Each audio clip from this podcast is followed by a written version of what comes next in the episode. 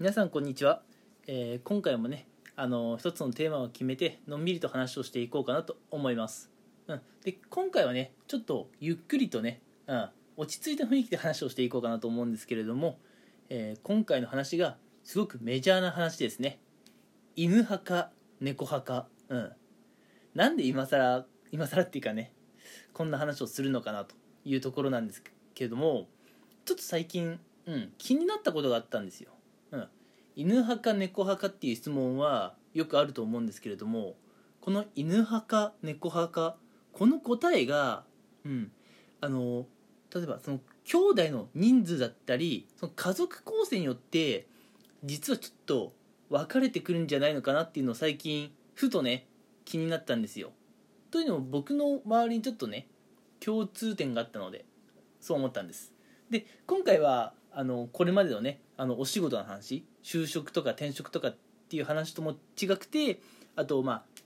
異性とのねコミュニケーション恋愛っていう話ともちょっと全然違うね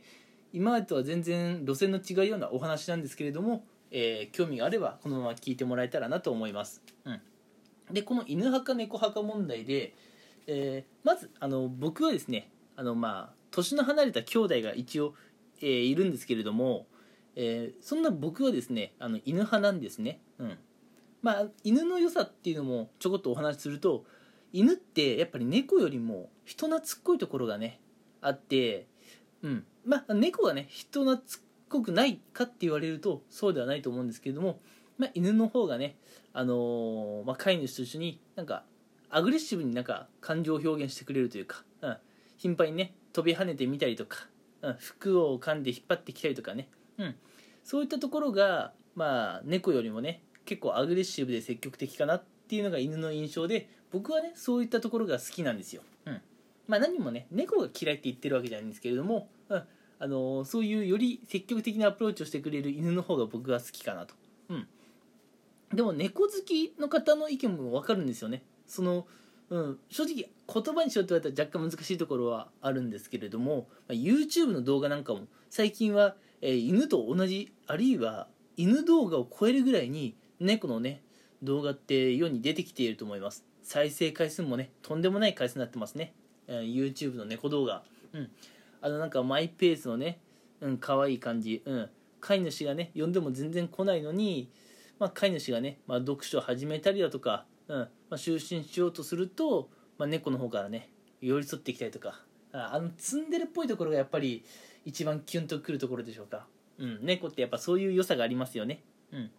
だから犬もいいし猫もいいしってところなんですけれども今回はその犬派か猫派かっていう答えが家族構成によって若干そのもう傾向があるんじゃないかなっていうところで、うん、あの僕のねあくまで僕の意見なんですけれども僕の意見をお話ししていくと兄弟がいる家庭、うん。まあ、お子さんがいてそのお子さんまあ兄弟がいると。もう誰でもいいですよ。お兄さんでもお姉さんでも弟でも妹でも、うん、兄弟がいる家庭って犬好きの方が多いんじゃないかなと、うん、でそして、まあ、一人っ子の、うん、家庭の方は猫好きが多いんじゃないのかなっていうのが最近ねうん、友達と話していてふと思ったんですよ、うん、言われてみれば僕がこれまで出会ってきた人、まあ、あのペットとして犬とか猫を飼っている方何名かいましたけれどもなんかね兄弟の方は犬なんですよ。で一人っ子の方は猫なんですよ。飼ってるのが。うん。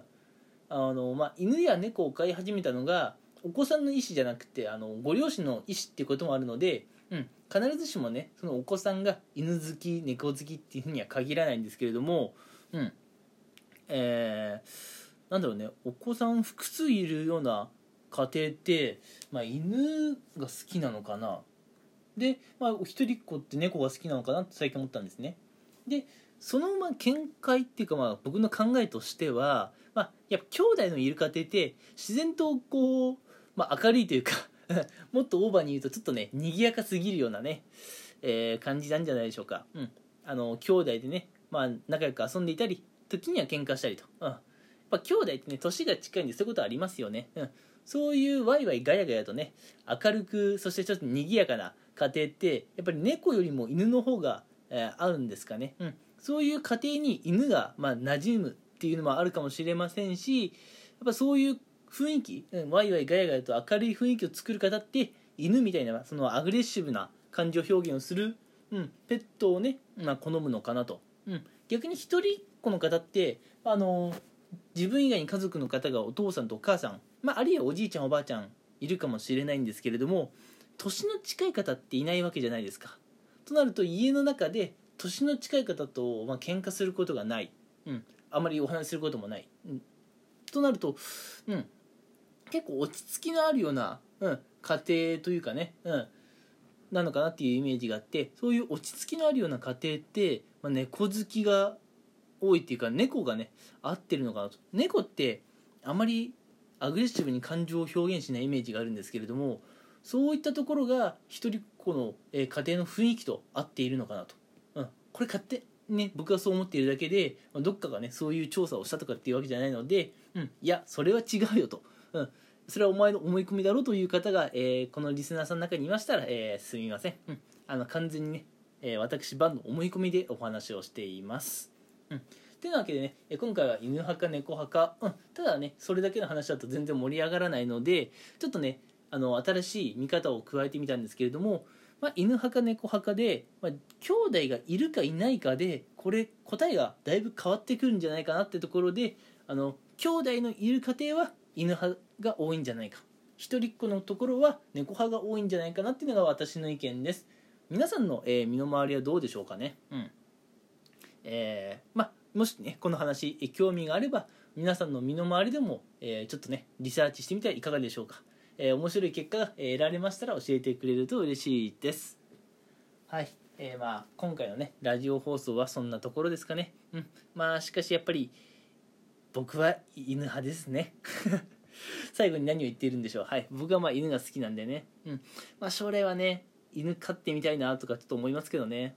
犬好きなんですけど今まで犬を飼ったことがないんですよね、うん、将来はまあ、えー、犬を飼ったりあるいはね、まあ、仕事で犬とね関われるようなことがあれば嬉しいなっていうふうにね、まあ、思っていて、うん。まあ、将来ね犬と一緒にいるビジョンもねちょっと描いたりしていますというね、え最後どうでもいいお話をさせていただきました。はい。それではね今回も聞いてくれてありがとうございました。次回以降もねまたこうやって聞いてもらえると嬉しいです。それではまた次回聞いてください。ありがとうございました。